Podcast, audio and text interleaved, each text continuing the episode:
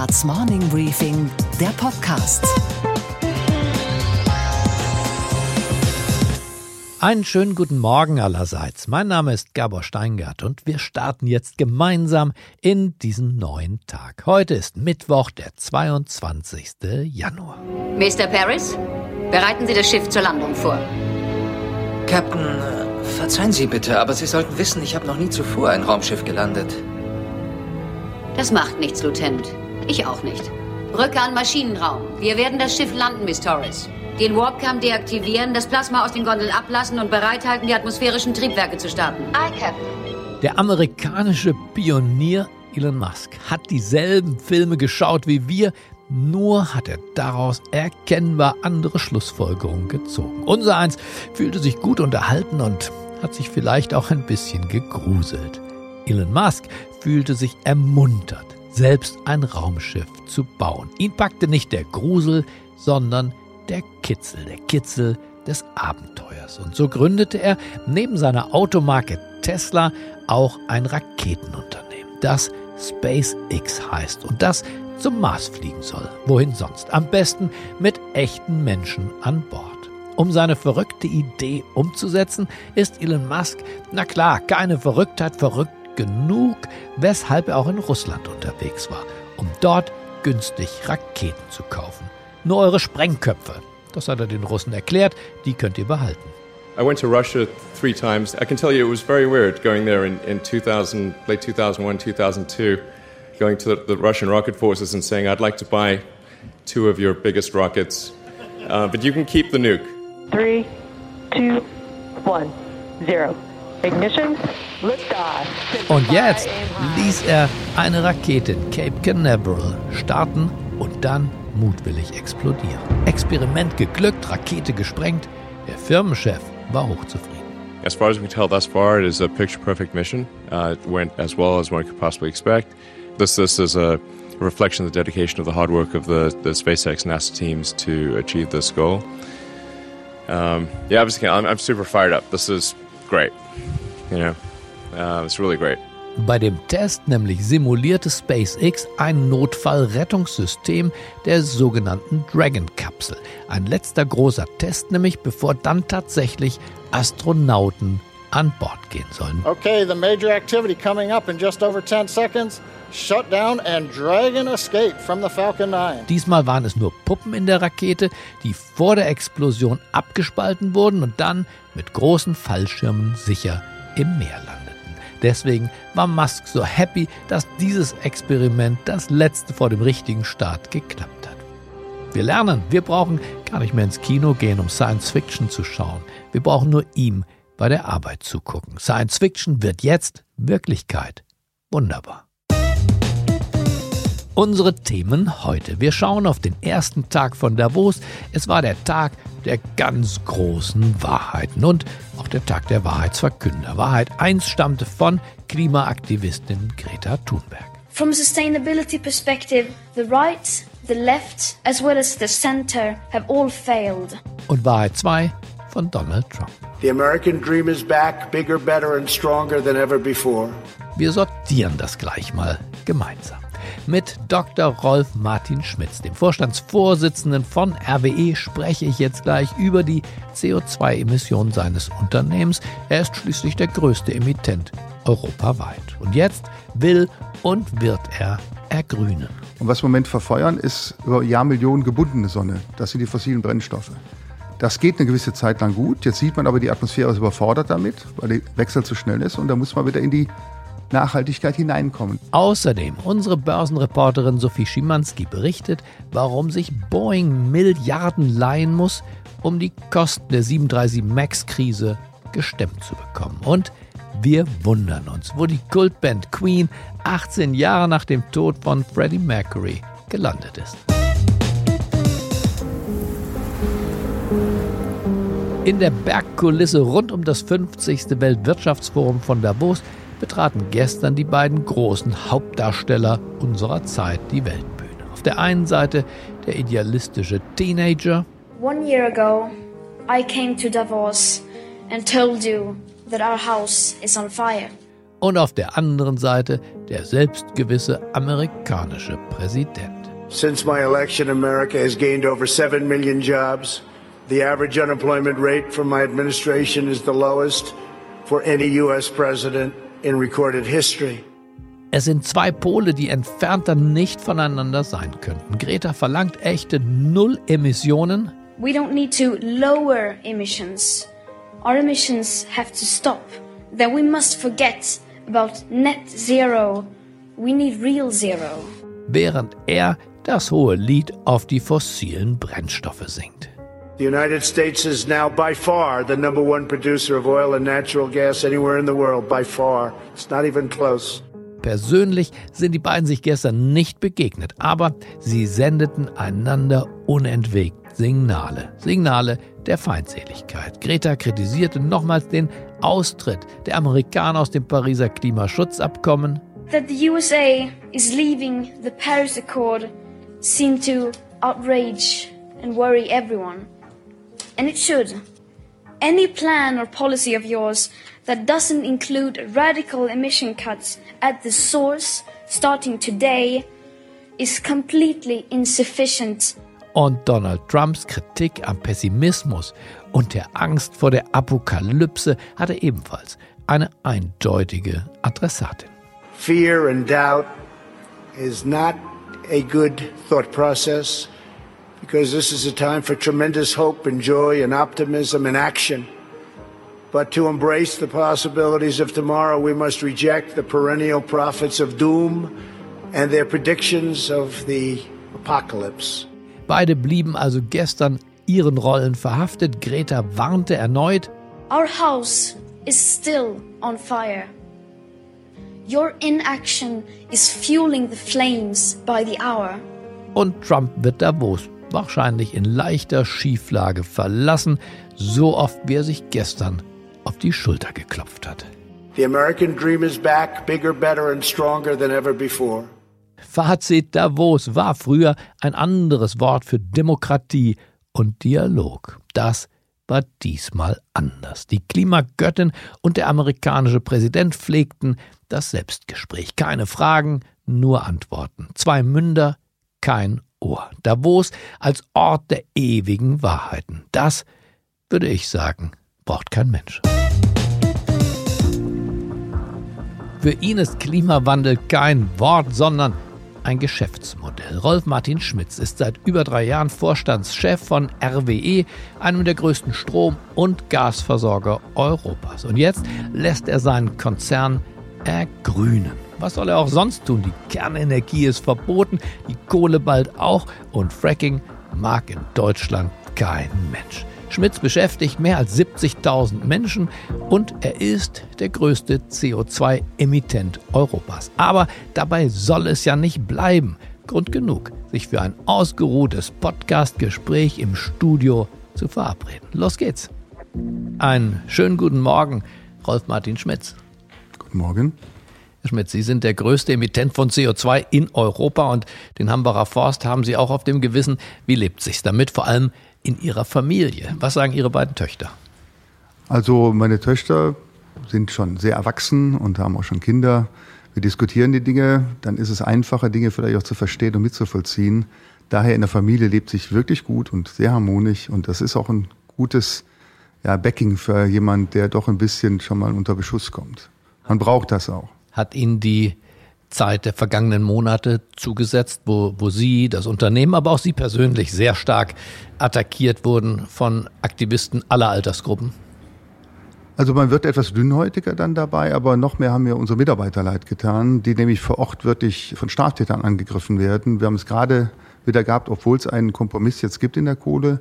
Am gleichen Abend wurden unsere Mitarbeiter mit Molotow-Cocktails beworfen, mit Steinen beworfen, zwei Verletzte wieder Trafohäuser in Brand gesetzt. Das ist viel schlimmer. Hat das ganze Thema Sie verändert als Persönlichkeit? Hm, nein, das glaube ich weniger, weil ich habe auch schon Kernenergie gemacht. Das heißt, Sie, Sie sind schon einiges gewohnt. Wobei, wenn man in diesem Lande zwei Dinge nicht sein will, dann Bauer, konventioneller Bauer und Energieerzeuger. Ja, das mag sein, aber man muss eben, und ich glaube, das ist wichtig, selber seinen Weg finden und selber davon überzeugt sein, dass der Weg, den man macht, der richtige ist. Und davon bin ich überzeugt. Wir gehen einen ganz klaren Weg mit RWE. Wir haben die Transaktion mit E.ON gemacht. Wir sind jetzt einer der größten erneuerbaren Stromerzeuger in Europa und auch in der Welt. Und man muss das immer abwägen dann. Sie sind ja nicht freiwillig geworden, Herr Schmitz. Wie erklären Sie das, dass die Gesellschaft gerade in der Energiebranche einen so starken Impact hat, dass sie eigentlich in gewisser Weise seit 20 Jahren die Richtung vorgibt? Raus aus der Kernenergie, ja. raus aus dem Tagebau, raus aus der Kohle, rein in die Erneuerbaren. Das sind ja Impulse. Ich erinnere kaum, obwohl ich viele Ihrer Vorgänger und Konzernvorstände der Elektrizitäts- und Stromwirtschaft kenne, das sind Impulse, die kamen meistens von außen. Das stimmt, weil wir haben in der Regel in der Energiewirtschaft, ich bin auch schon ein paar Jahre dabei, diese Entwicklung unterschätzt. Aber Und warum unterschätzen Sie das eigentlich immer wieder? Ja, jetzt haben wir es ja nicht mehr unterschätzt, sondern stellen uns jetzt an die Spitze der Bewegung. Wenn das, das werden so wir erst darf. sehen in zehn Jahren, ob das wirklich, ob das nachhaltig ist. Nach der bisherigen Historie Ihrer Branche weiß man ja tatsächlich nicht, was an der nächsten Wegmarke das mag richtig sein, aber die Branche wandelt sich, die Menschen wandeln sich, es sind andere Menschen da und wir haben ein, ein Team einfach, was jung ist, was flott ist, was beweglich ist, was motiviert ist. Also es ist eine völlig andere RWE, als man die vielleicht noch vor drei, vier, fünf Jahren kannte. Na, Sie sind noch dabei und Herr Tyson bei E.ON ist auch noch dabei. Ein paar wurden zwischendurch verloren gegangen, wie Herr Terrium und andere. Aber sagen Sie noch mal mit dem aufpassen, dass man solche gesellschaftlichen Entwicklungen nicht verpasst oder frühzeitiger wahrnimmt. Was könnten andere Industrien zum Beispiel von Ihnen lernen? Frühindikatoren. Gibt es irgendwas, wo Sie sagen, da kann man was tun, dass man diese Warnsignale einer ja emanzipierten mhm. Zivilgesellschaft früher wahrnimmt? Ich will nur das Beispiel aus der Energiewirtschaft nehmen. Ich habe mir nicht vorstellen können, wie viele Milliarden man investiert, um die Erneuerbaren marktfähig zu machen. Das heißt, man hat ja jetzt dieses Jahr auch wieder 27 Milliarden investiert für die technologische Entwicklung im Grunde. Und das, die Zahlen habe ich mir nicht vorstellen können. Ich habe gedacht, das geht langsamer, weil so viel Geld wird man nicht in die Hand nehmen. Das ist vielleicht etwas, was andere Industrien, jetzt gerade Automobilindustrie, sehen muss.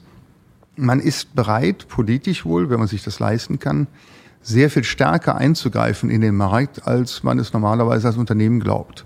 Das ist etwas, was ich mitnehme aus dem ganzen Geschäft, was eben auch für die Zukunft zum Beispiel der Batterien, Speichermöglichkeiten etc. wieder eine große Rolle spielen kann. Und technische Durchbrüche in bestimmten Technologien sind womöglich sehr, sehr viel schneller, zum Teil eben im Verlauf einer Exponentialfunktion, genau. als wir das früher uns haben vorstellen können. Genau, das ist vollkommen richtig. Heute ist eben Sonne und Wind so preiswert geworden, dass die Entwicklung von selber läuft. Da muss man nicht mehr anschieben, die läuft von selber. Was ist mit Neubewertungen bekannter Technologien? Die Atomenergie, ich bin mit Sicherheit kein Verfechter, war in meiner Jugend, ich gestehe, ist auf jeden Fall Teil der Anti-AKW-Bewegung. Trotzdem, ich lese auch Aufsätze, mhm. weil ich bin nicht Aktivist heute, sondern Journalist. Ich lese Aufsätze, dass die Deutschen aufgefordert werden von Wissenschaftlern, hier nochmal genauer hinzuschauen, weil die Technologie von Tschernobyl von auch des japanischen Kraftwerkes oder auch von Harrisburg nicht mehr der heutige Stand der Technologie ist. Kann so eine Neubewertung aus Ihrer Sicht Sinn machen? Ich glaube, auf der heutigen Technologie, die heute gebaut wird, eigentlich nicht. Denn die heutige Technologie ist sehr teuer geworden und daher rechnen sie sich da, wo man Energieautarkie will, wo es staatliche Gründe gibt, politische Gründe gibt, derartig zu arbeiten, sondern dann muss man sich anschauen, was die weitere technologische Entwicklung bringt. Da ist möglicherweise noch was drin. Im Moment ist halt Sonne und Wind so konkurrenzlos preiswert geworden, dass das eigentlich die Option ist. Aber der Chinese, ich sage das jetzt so mhm. vereinfachen, der Chinese, also die Volksrepublik China, baut Atomkraftwerke wie verrückt. Das stimmt, aber die bauen auch Solar wie verrückt, die mhm. bauen Wind wie verrückt, die bauen Kohle zum Glück nicht mehr ganz so verrückt. Das die wachsen ist, halt wie verrückt. Genau, das ist das Problem. Es sind so viele auch. Und daher braucht man dort alle Optionen im Moment parallel. Ich kann es mir nur so erklären. Also eine Renaissance der Kernenergie sehen Sie nicht? Nein, die sehe ich bei der Technologie, die wir heute haben, nicht. Und die Braunkohle und die Steinkohle, da sagen Sie, ich meine, wir haben reichlich mhm. davon, auch in Deutschland noch, aber in China, in anderen Staaten auch. Da gibt es auch künftig keinen Weg, sagen Sie. Wir erinnern uns, dass wir technologische Entwicklungen in der Vergangenheit unterschätzt haben, alle miteinander. Gibt es keinen Weg, sagen Sie, das effizient und CO2-neutral womöglich hinzubekommen? Auch diese Wege sind heute kostenintensiver als das, was wir eben im direkten Einsammeln von Sonne und Wind haben. Und wenn man mal sieht, wir sagen jetzt, unsere Company hat den Purpose, muss man heute so haben, our Energy for a Sustainable Life. Mhm. Auf und Deutsch heißt Purpose ja einfach Grund, Lebensberechtigung. Genau, genau. Warum mhm. arbeiten wir eigentlich? Und ich glaube, das ist wichtig, dass unsere Mitarbeiter so fühlen. Und das ist eben die Energie, die wir liefern und die Energie, die wir selber haben, die wir da einbringen. Und wenn man schaut auf die Erde, das Einzige, was ankommt auf der Erde, ist die Sonne. Und was wir im Moment verfeuern, ist über Jahrmillionen gebundene Sonne. Das sind die fossilen Brennstoffe. Mhm. Das geht eine gewisse Zeit lang gut. Jetzt sieht man aber, die Atmosphäre ist überfordert damit, weil der Wechsel zu schnell ist. Und da muss man wieder in die Nachhaltigkeit hineinkommen, dass man das, was ankommt, die Sonne einsammelt und davon lebt, das ist mehr als genug. Und die Technologien entsprechend umstellen. Das geht jetzt auch.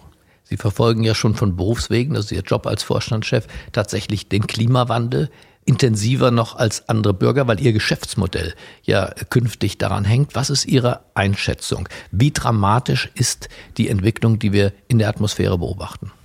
Also ich bin jetzt kein Atmosphärenwissenschaftler, aber was ich einfach lese, beobachten kann, ist, dass auch für mich die Auswirkungen schneller und dramatischer kommen auf den Blick jetzt, als ich es vor fünf oder acht Jahren erwartet hätte. Ich habe gedacht, die Pufferfähigkeit der Ozeane, der Atmosphäre ist größer.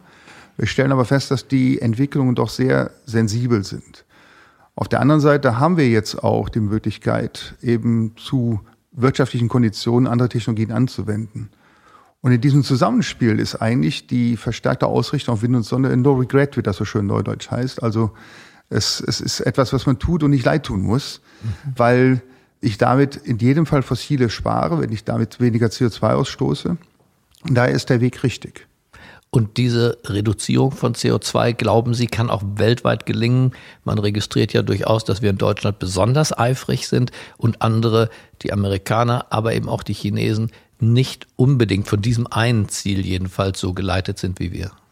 Also USA sieht das so aus, aber es passiert in den einzelnen Staaten sehr viel. Wir bauen ja selber dort auch große Onshore-Windparks, wollen auch in Offshore einsteigen. Also es passiert da schon sehr viel, was vielleicht nicht der Trump so gutiert, aber was in Kalifornien, in Texas und in anderen Staaten eindeutig passiert. Also die Bundesstaaten sind klimaaktiver, als es der Präsident des Bundesstaates suggeriert. Deutlich, ja deutlich. Und das heißt, das wird auch ein schönes Geschäft für Sie in den Vereinigten Staaten. Ja, wir sind da kräftig unterwegs. Wir haben 600 Mitarbeiter dort. Und ja, wir gehen davon aus, dass wir da weiter erfolgreich unsere Projekte verwirklichen können. Und die Klimaschutzbewegung möchte ja auch den Kohlekompromiss, so wie er jetzt geschlossen ist, noch nicht wenn ich das recht sehe, akzeptieren gegen das letzte große Kohlekraftwerk, das ja erst noch in Betrieb gehen soll. Datteln wird jetzt protestiert, dann eigentlich zu Recht?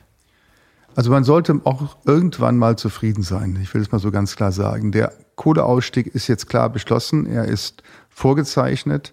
Es geht schneller, deutlich schneller, als der Markt gerichtet hätte. Das kostet natürlich auch Geld. 2038 ist Deutschland kohlefrei. Ja, das ist das eine Datum. Das zweite Datum, mhm. was bis 2030 sind die Kapazitäten deutlich, deutlich, deutlich zurückgegangen und bis 2023 schon sehr stark. Alleine wir legen ja knapp drei GW still in der Braunkohle. Steinkohle wird dazukommen. Das heißt, es kommt ja beim CO2-Problem auf die Menge CO2 an und nicht, wie viel Kraftwerke ich noch laufen habe. Und je früher ich etwas rausnehme, desto weniger CO2 wird insgesamt ausgestoßen. Insofern ist dieser Weg, den wir jetzt gewählt haben mit dem Kohleausstieg, zwar aufwendig, aber wenn man das Ziel hat, möglichst wenig CO2 zu emittieren, dann muss man halt diesen Ausstieg auch möglichst schnell machen. Ob jetzt 38, wissen Sie, ob 38 oder 35, da hinten laufen noch drei Anlagen dann. Das ist aus meiner Sicht jedenfalls relativ unerheblich. Das ist mehr ein politisches Datum als ein faktisch CO2-belastetes Datum. Das ganze Geschäftsmodell scheint mir ein sehr politisches zu sein mittlerweile. Datteln hatten Sie jetzt noch nicht erwähnt, das Wort. Was ist mit dem Kraftwerk in Datteln, das ja Gott sei Dank Ihnen nicht gehört, aber es soll ja ans Netz. Es soll ans Netz, es ist ein modernes Kraftwerk. Ich kenne es ganz gut, weil ich selber mal planen durfte als Chef der E.ON-Kraftwerke damals. Und wenn man entsprechend andere Kraftwerke stilllegt, wenn man auch entsprechend schaut, wann dieses Kraftwerk wieder aus Betrieb geht, kann ich nur bedingt erkennen, wo der Widerspruch liegt zu den jetzigen Planungen. Naja, die Klimaschutzbewegung hat das als neues Ziel ausgemacht. Deren bisherige Erfolgsbilanz unterstellt, Herr Schmitz. Die ist größer, würde ich sagen, als die der Bundesregierungen in diesem Feld, die ja mal rein, mal raus aus den Kartoffeln sind, ist aber auch größer als die Beschlüsse der Konzerne dazu. Also gemessen daran, auch der Hambacher Forst bleibt jetzt stehen, das war nicht Ihr erster Wunsch. Also wird Datteln wirklich in Betrieb gehen? Wagen Sie eine Prognose? Da wage ich lieber keine Prognose, ah. aber ich gehe im Moment davon aus, dass es in Betrieb gehen wird. Würden Sie denn raten dem, dem Wettbewerber? Kollegen rate ich selten etwas. Ja. Und wenn dann nur unter vier Augen. Okay, aber wir sind ja hier unter vier Augen. Das stimmt, aber die falschen vier. Die falschen vier. Also Datteln, sagen Sie, ist, ist gelaufen oder ist nicht gelaufen? Ich glaube, das wird in Betrieb gehen. Mhm. Und dann noch in Betrieb bleiben. Es kommt darauf an, wie lange. Wie hoch ist Ihr Jahresgewinn in den letzten zehn Jahren gewesen bei RWE ungefähr? Oh, da stellen Sie mir eine schwierige Frage. Im letzten Jahr war es ungefähr eine Milliarde, 1,2 Milliarden, glaube ich. Ich vergesse immer die vergangenen Jahre. Also Sie gleich. sind nach wie vor ein rentables Unternehmen. Wir sind ein rentables Unternehmen, aber insbesondere sind wir wieder gut geworden durch die Transaktion mit E.ON. Ja. Denn unser Ergebnis wird jetzt in 2020 schon zu 60 Prozent aus erneuerbaren Energien kommen und nur noch zu 20 Prozent aus konventioneller Energie. Und wenn Sie demnächst Ihren Kapitalmarkttag haben in London, dann müssen Sie dem Kapitalmarkt ja erklären, dass es diesmal ein Geschäftsmodell ist, das für länger hält als nur bis zur nächsten Saison. Ist das glaubhaft? Glauben Sie das? Ja, also ich bin davon Ja. überzeugt, weil wir einen, einen weltweiten Boom ja im erneuerbaren Bereich haben. Der Markt ist ungefähr 300 bis 500 Milliarden pro Jahr. Wir können zwei bis drei Milliarden im Jahr investieren. Ich glaube, da sollte man seinen Platz noch finden, um Wachstum produzieren zu können.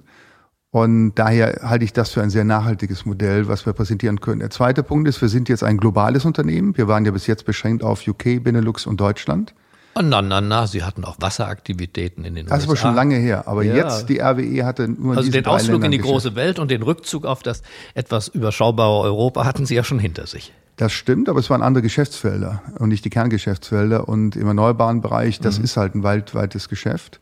Wir haben 20 Prozent der Anlagen in Deutschland stehen, der Rest ist eben über die Welt in 20 Ländern verteilt. Mhm. Und das ist natürlich auch ein Unterschied dann, wenn ich mal sagen darf, der politischen Erpressbarkeit. Ich will es so Mhm. hart formulieren. Wir sind freier in unseren Investitionen, die da zu tätigen, wo die Rahmenbedingungen auch stimmen.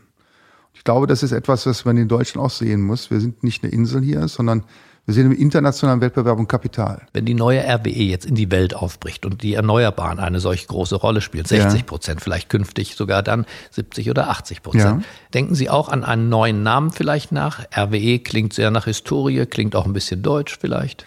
Ja, wir haben darüber nachgedacht, als wir jetzt die Transaktion gemacht haben und haben es klar dagegen entschieden, weil RWE ist Historie, ist aber auch Historie Verlässlichkeit, Partnerschaft, Treue. Also es werden sehr viele positive Elemente auch mit dem Namen RWE verbunden.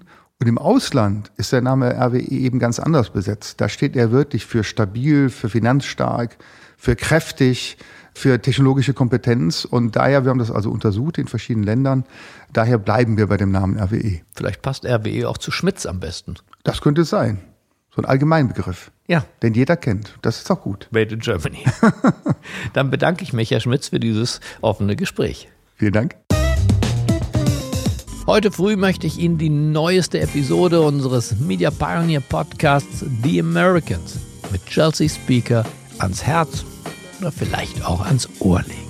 Diesmal geht es sehr unterhaltsam zu. Was Sie vielleicht nicht sofort glauben, wenn ich Ihnen jetzt sage, welchen Background Chelseas Gesprächspartner hat. Er ist nämlich studierter Mathematiker und hat dann für die NASA Roboter gebaut. Sein Name ist Randall Monroe. Vor einigen Jahren hat er dann allerdings seinen Job bei der NASA aufgegeben und angefangen, was sehr Schönes zu tun, nämlich Bücher zu schreiben. Und Randall Monroe hat es auf Anhieb geschafft, auf die großen Bestsellerlisten Amerikas zu kommen. Vor allem, weil er ein Querdenker ist, der Wissenschaft und Humor zusammenbringt. Inzwischen hat er sein zweites Buch veröffentlicht, How To. Es ist ein Ratgeber, von dem der Klappentext sagt, bitte befolgen Sie diese Ratschläge auf gar keinen Fall. Have you ever had anyone um, take one of your crazy solutions to these problems and implement them? Some of them you could try, but like a lot of the book is just about looking at why they might not be a good idea. You know, I talk about like skiing because you you know you can ski on snow, but I I did a whole you know comparison of different materials you could use, and like rubber skis on concrete wouldn't wouldn't work well at all, and like someone could really try it. I, I, I explain in the book exactly what would happen, you know, which is you wouldn't go anywhere. And you have a disclaimer at the beginning of the book also saying, please don't try this at home. Yes, yes. So, and with some of them, I'm like, I almost, it would be very impressive if someone could try them. Um, I have one one idea about generating power by hooking up metal frames to two tectonic plates. And as they push together, it compresses a fluid that builds up pressure and runs a turbine. And I think that might be the worst possible, the worst idea in the book, uh, at least that is remotely possible. This whole system is ridiculous and technically infeasible for a lot of reasons. And if you tried to build one, you'd probably discover some new ones. But one reason it's a ridiculous idea is cost. The roots of the structure that anchored the generator to the crust would need to extend outward a great distance.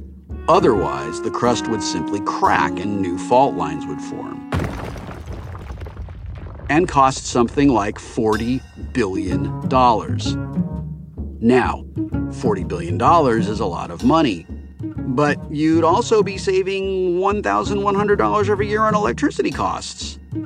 At that rate, you'd make your money back in 36 million. Die neueste Episode von The Americans mit Chelsea Speaker finden Sie ab sofort in unserer Podcast-App, die es kostenfrei zum Runterladen gibt. Oder Sie finden diesen Podcast unter the-americans.com. Ich wünsche Ihnen ein ausgeruhtes Hörvergnügen. Und was war heute Nacht an der Wall Street los? Und es geht nach New York zu unserer Börsenreporterin Sophie Schimanski. Einen wunderschönen guten Morgen, Sophie. Einen schönen guten Morgen aus New York. Boeing hat ein Vermögen, Sophie, von vielen, vielen Milliarden Dollar. Und trotzdem verhandelt der größte Flugzeugbauer der Welt jetzt um ein Darlehen von auch nicht schlecht, 10 Milliarden Dollar. Und zwar, um die Folgen der 737 MAX-Krise abzufangen. Warum, Sophie, holt sich Boeing ein Darlehen, wenn es doch gar keine akuten Liquiditätsprobleme hat? Ja, da hast du natürlich recht. Sie haben äh, viele Probleme und es werden ja auch immer mehr. Und Liquidität ist aber sicherlich keines dieser Probleme, noch nicht zumindest. Und das erklärt es auch schon ein bisschen, diese Entscheidung. Es macht ja Sinn, sich zu einem Zeitpunkt Geld zu organisieren, wenn man eben noch nicht drauf angewiesen ist äh, und es noch nicht so teuer ist. Und es kommen ja schon in regelmäßigen Abständen noch Kosten dazu. Anfangs hieß es, die würden bei 5 Milliarden Dollar liegen und jetzt kommen wohl nochmal 3 bis 4 Milliarden obendrauf. Und der Schuldenberg ist bereits ganz ordentlich angestiegen. Der Zeitpunkt, an dem die Maschine wieder fliegen darf, der verzögert sich auch ständig. Und ich glaube, das ist auch einfach eine Maßnahme, um sich für noch schwierigere Zeiten schwer vorzustellen, um sich auf die vorzubereiten. Die Aktie musste gestern übrigens sogar kurz vom Handel ausgesetzt werden, zwischenzeitlich, weil sie so stark gefallen ist, von etwa 321 Dollar auf 306 Dollar. Und äh, zu Handelsschluss hatte sie sich dann wieder so ein bisschen hochgekämpft auf 313 Dollar etwa. Wir schauen auf ein Jahr auch für die Anleger unterhaltsameres Thema auf Netflix. Denn der Streamingdienst hat nach Börsenschluss neueste Zahlen vorgelegt. Sophie, sind diese Zahlen in der Kategorie Oscar anzusiedeln oder eher in der Abteilung Goldene Himbeere? Es kommt so ein bisschen auf die Kategorie an, Gabor, um mal bei der Analogie zu bleiben. Es gab einen Oscar in der Kategorie International. Zahlende Neukunden gab es da 8,3 Millionen neue gegenüber etwa 7 Millionen erwarteter Neukunden. Und das ist einfach die Zahl, die natürlich wichtig war. Und dass die deutlich über den Erwartungen gelegen hat, das war natürlich nicht verkehrt. Der Umsatz und auch der Gewinn, die lagen oberhalb der Schätzungen. Der Umsatz ganz leicht, der Gewinn schon ziemlich deutlich bei einem Dollar 30 Cent pro Aktie.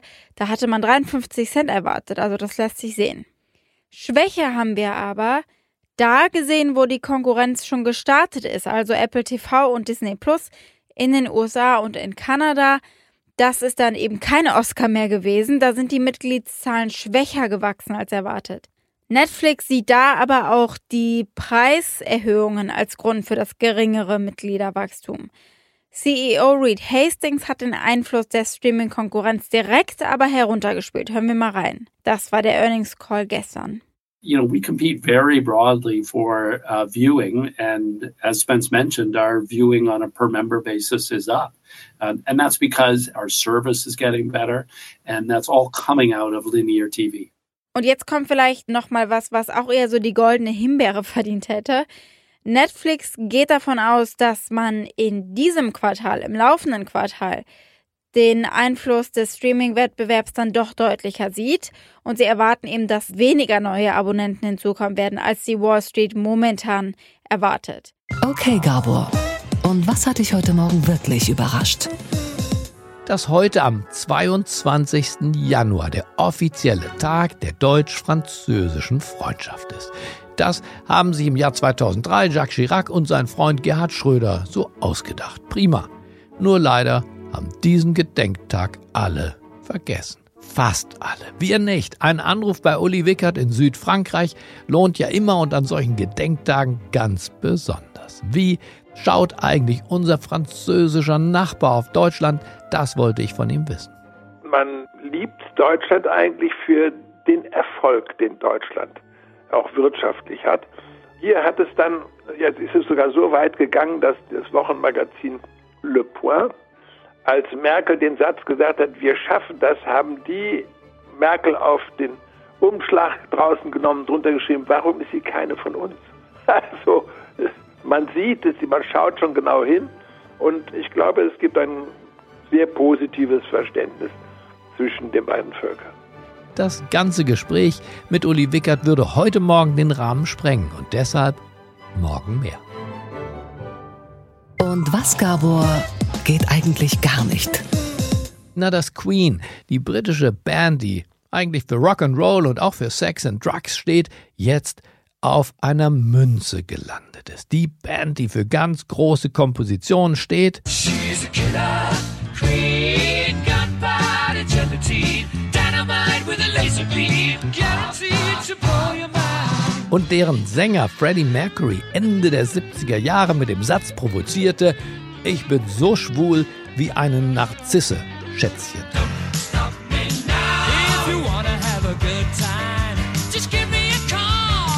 Und jetzt, als Ende aller Provokationen, wird die Band auf dem schnödesten und wahrscheinlich uncoolsten Gegenstand der Welt verewigt. Einer britischen 5-Pfund-Gedenkmünze. Dass sie damit die erste Band ist, die es überhaupt auf eine Münze in Großbritannien schafft, macht die Sache nicht viel besser. Wie spießig, hätte man früher gesagt.